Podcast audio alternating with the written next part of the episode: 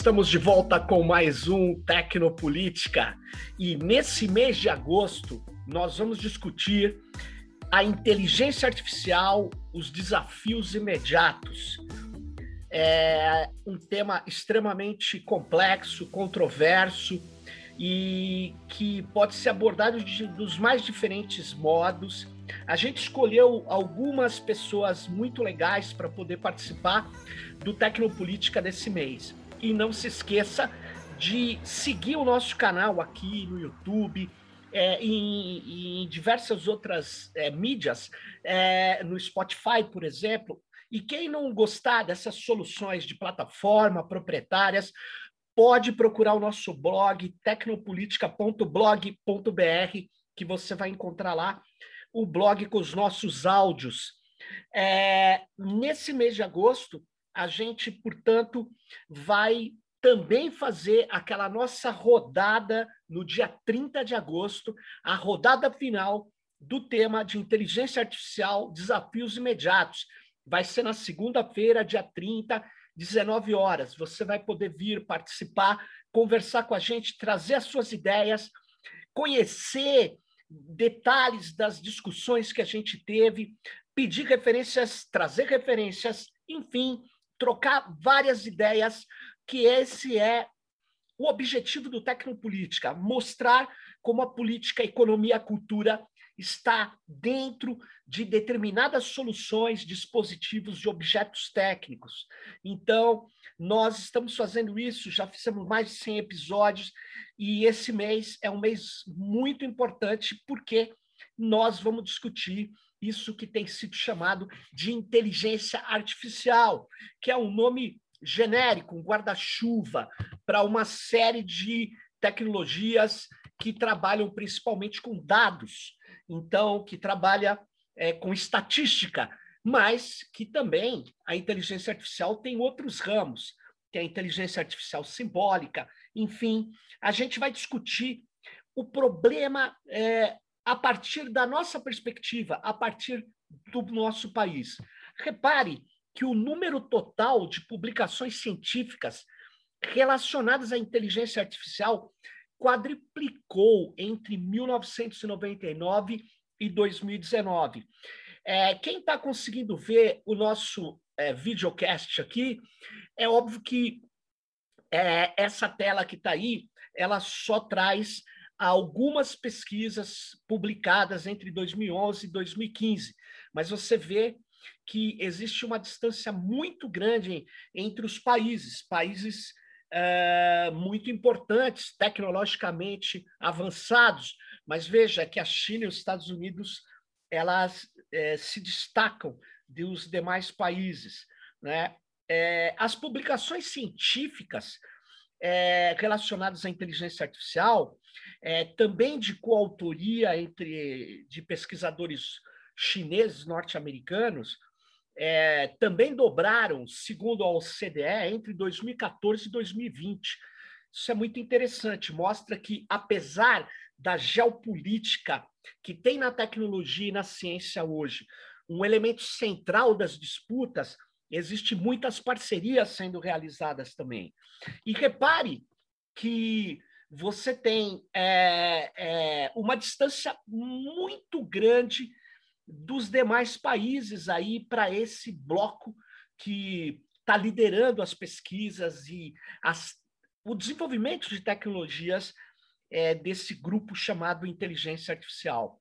Agora, é óbvio que a gente é, podia discutir aqui também a computação quântica, que está avançando é, muito fortemente, porque ela, ela, ela promete resolver problemas computacionais intratáveis em qualquer computador clássico. E ela pode revolucionar aplicações em várias áreas. Né? Então, o mercado está apostando muito nisso. A China e os Estados Unidos também lideram pesquisas junto com a Europa, é, efetivamente é, no terreno da chamada computação quântica. Agora, é interessante que é, eu estou dando esse cenário para mostrar que a inteligência artificial é, ela, ela é derradeira agora, né? ela é fundamental. é, apesar da computação quântica é, ser uma área de fronteira, a gente não vai tratar esse mês da computação quântica aqui, a gente vai tratar, sim, é, da questão dos desafios imediatos da inteligência artificial, principalmente para nós aqui no Brasil. É, é, interessante que mais de 60 países, no levantamento que eu fiz, já haviam desenvolvido estratégias de inteligência artificial para seus países, para políticas nacionais.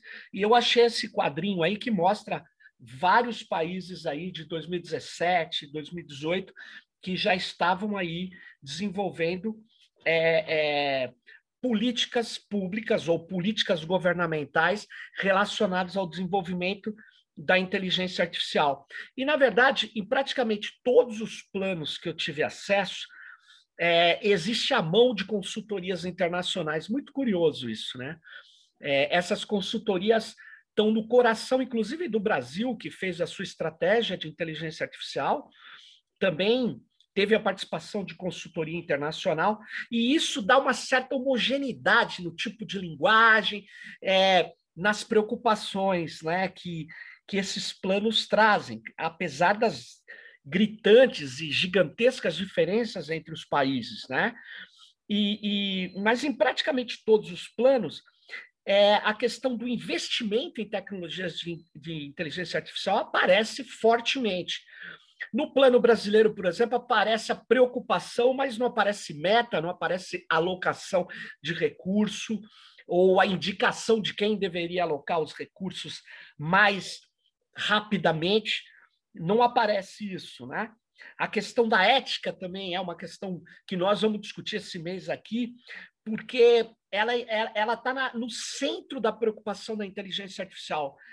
É, por vários motivos que a gente vê, inclusive as empresas, as grandes campeãs do desenvolvimento de tecnologias de inteligência artificial, de machine learning, de deep learning, é, elas é, elas têm documentos, elas têm muitas vezes institutos relacionados à ética, né? porque é uma forma de é, é, dar uma certa condução, é, uma limitação no desenvolvimento dessas, é, desses algoritmos, desses modelos, do design da inteligência artificial, é, porque já se sabe das discriminações, dos problemas que a inteligência artificial pode ter, mas também é porque é um argumento forte de que as empresas querem é, desenvolver ética. Ética é, é algo que você assume ou não, que você tem ou não, que você resolve aplicar ou não.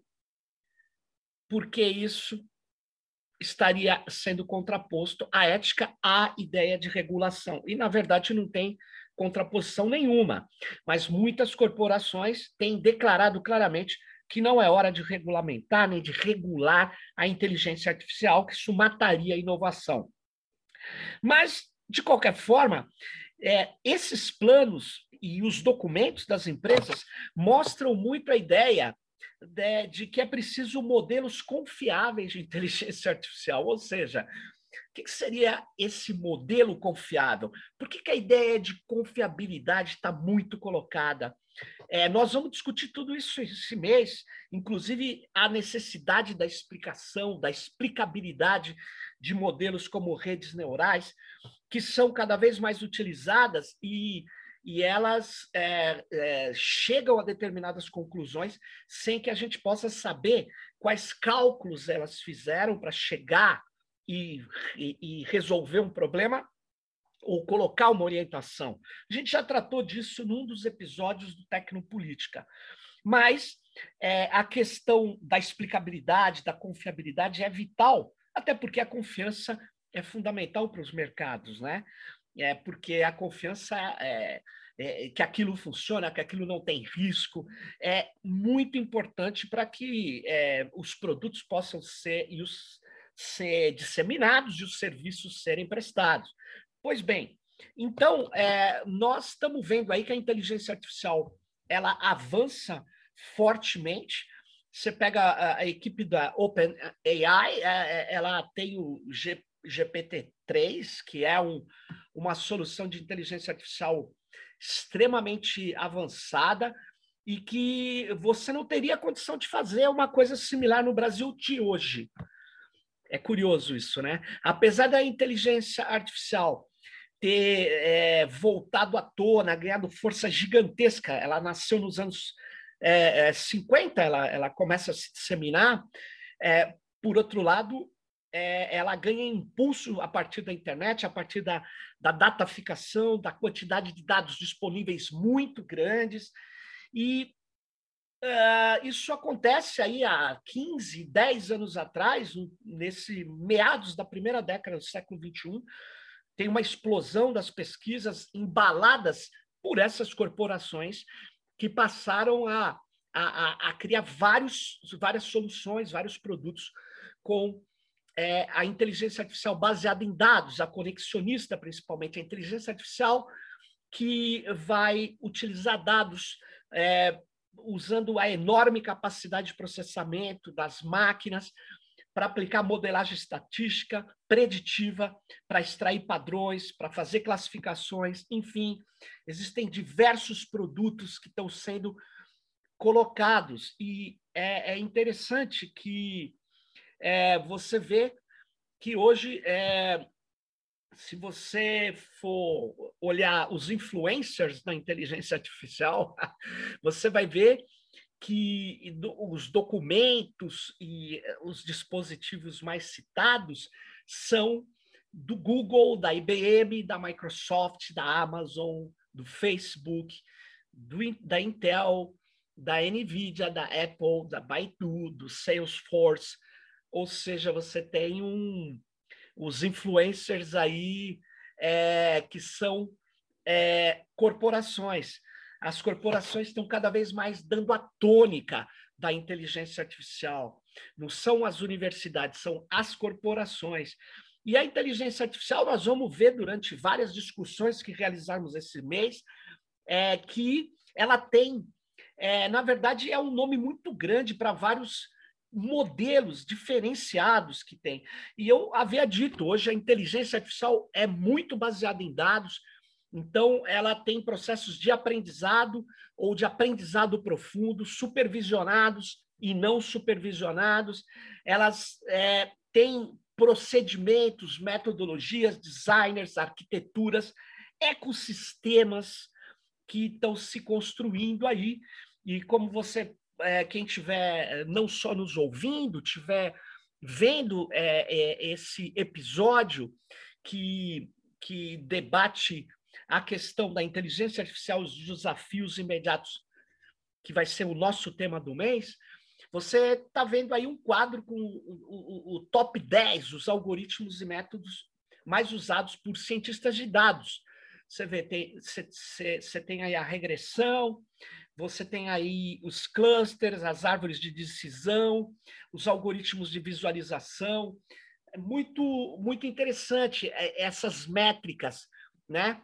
E, e elas é, podem também ser vistos é, os vários tipos de aprendizado de máquina é, é, e, e, que como eles estão sendo usados. Por exemplo, o aprendizado supervisionado, né, aquele que você treina o algoritmo é, especificamente para encontrar determinadas, é, determinados elementos é, que você quer nos seus objetivos, você está usando isso para detecção de fraude, detecção de spams, diagnósticos médicos, classificação de imagens.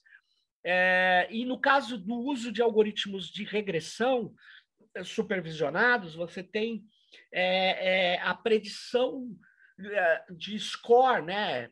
Você vai classificar, por exemplo, o Google faz muito isso, Facebook, as redes sociais em geral, elas usam muito score, elas usam muito a classificação para poder é, entender o que, que você gosta mais ou menos quando você clica é, num link é, do resultado de uma busca, né? Enfim, nós vamos não entrar em detalhes técnicos, mas todo esse debate vai aparecer. E vai aparecer a discussão do Brasil aqui, das estratégias de inteligência artificial dos outros países comparado ao nosso, do fluxo de dados. E aí eu quero terminar esse episódio, que é um short, que é bem curtinho. Eu quero mostrar o problema que, que, que aparentemente é, as pessoas falam, não, tudo isso é um problema meramente técnico da computação, e não é. É um problema que envolve é, é, a interdisciplinaridade, interdisciplinaridade, a multidisciplinaridade, para poder você construir uma estratégia, mas mais do que isso, até para você construir uma modelagem, arquiteturas, designs, ecossistemas de inteligência artificial. Né? E para você discutir é, é, coisas que poderiam nos colocar no avanço de perspectivas de inteligência que não fosse utilizar simplesmente a estatística, ou que não fosse priorizar né, a nossa cosmovisão. Por quê? Porque nós temos vários e vários é, é, é, é, várias comunidades tradicionais, étnicas, que poderiam nos ajudar a desmembrar ou avançar em outras perspectivas epistemológicas. Mas isso muitas vezes é considerado é, é, não importante, né? considerado secundário. E, na verdade, a gente passa a ser é, usuário de sistemas de inteligência artificial, modelos, algoritmos desenvolvidos lá fora. É, é, na área de ciência e tecnologia, existem duas formas de você dominar uma tecnologia. Você pode é, desenvolver, né, aprender fazendo, ou aprender usando. Nós somos aqueles que aprendem usando. E eu acho que isso mata demasiadamente a nossa inventividade e criatividade, porque as tecnologias portam, carregam ideologias, perspectivas culturais, visões de mundo, e nós estamos deixando a nossa de fora, porque a gente, por causa do nosso mercado principalmente, a gente tem sido somente usuário dessas tecnologias. Mas repare uma coisa: eu vou pegar um trecho da Estratégia Brasileira de Inteligência Artificial, esse documento, para quem se interessa, está disponível no site do Ministério da Ciência e Tecnologia e Informação. E veja aí o trecho que eu quero chamar a atenção desse documento. Uh, é o segundo parágrafo aqui desse recorte que eu fiz, desse print que eu tirei. Eu vou ler um trechinho dele. Sabe-se que, à medida que os dados e o conhecimento têm precedência sobre os fatores de produção convencionais, mão de obra e capital, as barreiras industriais são quebradas com a crescente convergência de produtos, serviços e máquinas inteligentes. Bom, é, é, é complicado, porque isso é uma baita ilusão. Eu queria é, dizer que isso que dirige a perspectiva de, de, de várias pessoas que, é, de, de modo sério, ninguém está é, tá duvidando disso, é, construíram essa estratégia, mas olha o que está tá dirigindo as, as mentes que fazem isso.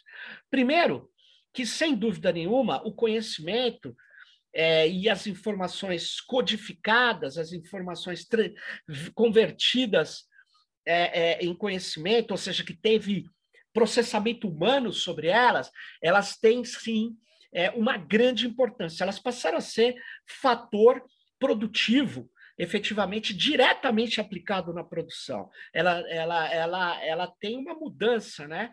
É, alguns pesquisadores, inclusive, nomearam no começo desse processo aí da, de, de disseminação de tecnologias da inteligência que o capitalismo estava se tornando um capitalismo cognitivo. Por quê? Porque o importante não era mais reproduzir com velocidade, aumentar a força das máquinas. Não, o importante era a ser capaz não de reproduzir em grande escala, mas ser capaz de é, criar situações de invenção o tempo todo. Então, o capitalismo era um capitalismo inventivo e para isso ele precisa de cognição, ele precisa de muita criação baseada nas informações e no conhecimento que se supera o tempo todo. Pois bem, é claro que esse conhecimento é vital, mas veja, é, ele, ele continua sendo fundamental o capital e o, e o trabalho e a mão de obra. né? É porque você não vai substituir o conhecimento, ele é efetivado nas mentes da, dos nossos engenheiros, estudantes, pesquisadores. E é justamente nesse momento onde nós estamos tendo um abalo, nós temos um obscurantismo contra a academia e contra o conhecimento. E, e é, você sem capital também não vai conseguir fazer né, nada que permita você trabalhar com os dados que a gente tem em abundância no nosso país. Só para você ter uma ideia, o governo brasileiro diz que para ter um chat ultramoderno, ele tem que recorrer ao Watson da IBM. Então, nós vamos usar dados dos servidores públicos federais brasileiros para treinar os algoritmos de inteligência de uma empresa privada. Isso, enquanto nós poderíamos ter uma estrutura que requer capital, que requer investimento para poder é, desenvolver é, as nossas habilidades, criar os nossos procedimentos, treinar os nossos algoritmos. Então, na verdade, as barreiras industriais não são quebradas. A infraestrutura, a quantidade de máquina, a quantidade de, de, de é, profissionais, de pesquisadores, cientistas de alto gabarito é um fator de diferença e de assimetria brutal. Por isso que a China, que apostou tudo nisso, explode e compete em pé de igualdade. Mas veja, países como Alemanha e Inglaterra ficam atrás, porque tem a questão da quantidade de inteligência aplicada que na China e nos Estados Unidos, junto com o capital, tem sido muito superior.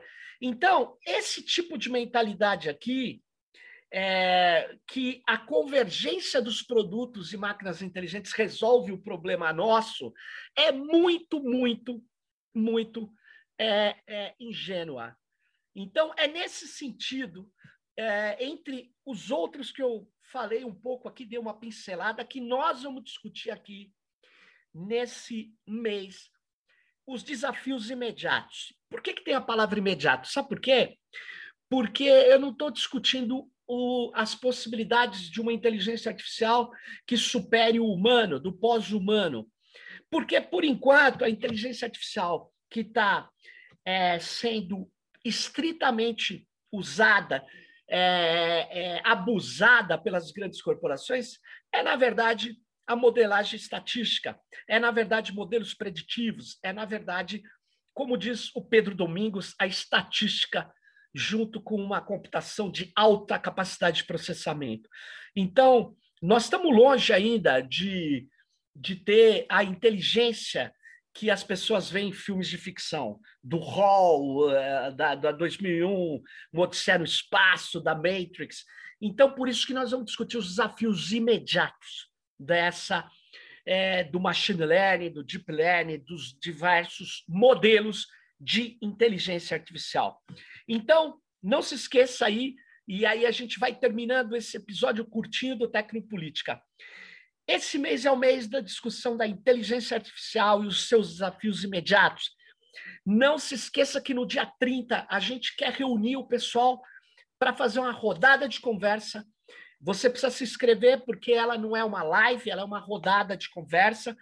Então a gente tira depois os melhores momentos e faz um episódio, mas é uma conversa mesmo que você vem, traz a sua perspectiva, é muito legal. Vai ser no dia 30 às 19 horas, mas você tem que se inscrever antes. Então, inscreva-se e também aproveita inscreva-se no nosso canal. Dê aí um toquinho no sininho para você, você receber as notificações. Não deixe de pedir a nossa newsletter, tem lá indicação para o e-mail, onde você vai lá e, e faz o pedido para receber todo mês. E é isso aí, ajude a gente manter o Tecnopolítica, porque se você fizer tudo isso, e ajudar a divulgar, a gente vai continuar fazendo esse trabalho de mostrar como a tecnologia ela tem implicações políticas e econômicas e como a tecnologia pode também gerar diferenças e alterações profundas na sociedade, na política e na economia. Fique ligado no próximo Tecnopolítica. Vem com a gente e até a próxima. Bye bye.